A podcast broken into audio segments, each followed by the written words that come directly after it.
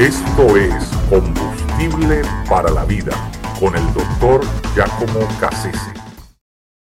Mario Morenos Cantinflas es el nombre eh, del humorista mexicano que se le conoce como el Charlie Chaplin del cine mexicano.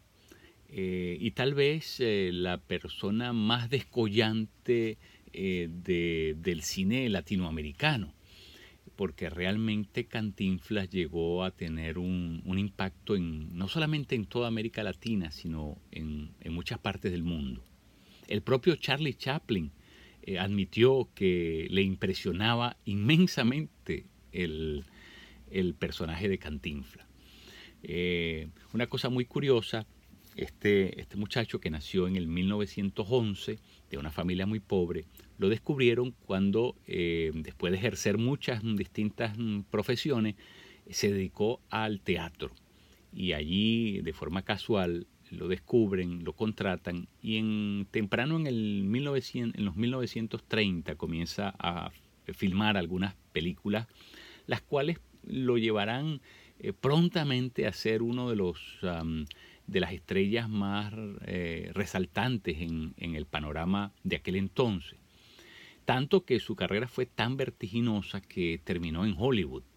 Mm, no había eh, nadie que había tenido la oportunidad de, filmar en, Hollywood. Él hizo un contrato con la Paramount eh, Pictures eh, y, hizo una película que se llamaba La Vuelta al Mundo en 80 días, que terminó por ser la mejor película del año, imagínense. eso lo, catapultó eso definitivamente lo lanzó al estrellato y su carrera fue inmensamente lucrativa. De hecho, eh, Cantinfla eh, tenía un, avión privado, eh, lo cual en aquel entonces solamente gente de la talla de, de Frank Sinatra y algunos pocos otros tenían eso como, como, parte de su, de su haber. bueno, mm, Cantinflas tenía avión privado. Eh, era dueño de, muchísimas haciendas en México, hoteles, negocios y, por supuesto eh, de una cuenta bancaria extremadamente abultada. Eh, sin embargo, Cantiflas, que se había casado de 23 años con Valentina Ivanova, terminó por por sentirse muy triste y muy abandonado. No solamente porque su esposa murió después de un tiempo, pero su esposa nunca pudo darle hijo porque era estéril. Así que eh, eh, no, tuvo, nunca, nunca experimentó lo que significaba ser padre, a pesar de que en algún punto ellos determinan adoptar a un hijo y así lo hacen. Ese hijo, bueno, a la larga terminó por ser una, verdadera tragedia para su, para su legado, para su herencia. Pero, pero en todo caso, eh, a pesar de todo el dinero que amasó, eh, de lo lucrativo que fue su carrera, porque hizo más de 50 películas, eh, sin hablar de comerciales y de, bueno, su nombre valía de verdad en, en, oro, era una cosa impresionante lo que estaba dispuesto a pagarse por, por porque eh, Cantinfla auspiciara o promoviera algún, algún negocio eh, en aquel entonces. Pero este hombre fue un, a la final infeliz, hizo reír a todo el mundo, pero su vida fue trágica. Su esposa murió tan, apenas de 49 años y, y, como dije, nunca pudo saber lo que significaba ser un padre de verdad. Y, lamentablemente eh, desarrolló un, vicio terrible por el cigarrillo que de hecho em, lo hizo que, hizo que su vida se, convirtiera bueno, en, problemática. Murió precisamente de cáncer del pulmón el 20 de abril del 1993. Su última película la había filmado en, en el 1981, una película llamada El Barrendero. Eh, pero Cantinfla fue una persona que no pudo saber lo que significaba ser, ser padre.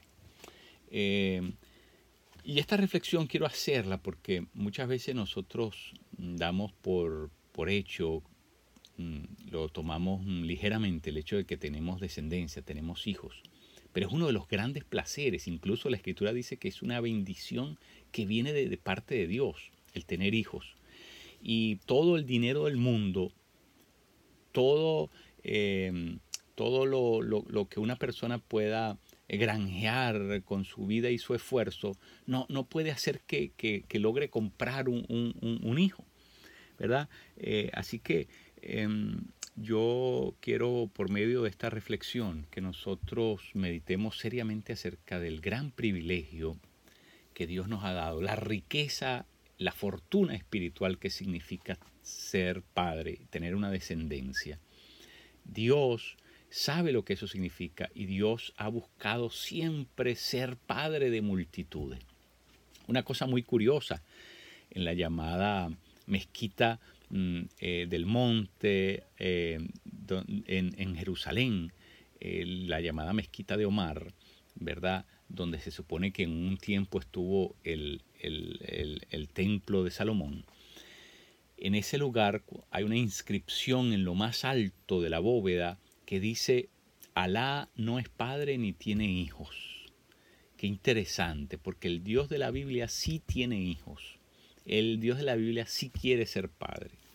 Así que hay una, hay una gran bendición que necesitaríamos eh, recapturarla, necesitaríamos revalorizarla, el hecho de que tengamos descendencia. Es una bendición de Dios. Así que ustedes que son padres, disfruten a sus hijos, porque hay gente muy poderosa que nunca pudo tenerlos ni con todo el dinero del mundo pudieron tener el placer y el privilegio de ser padres de verdad.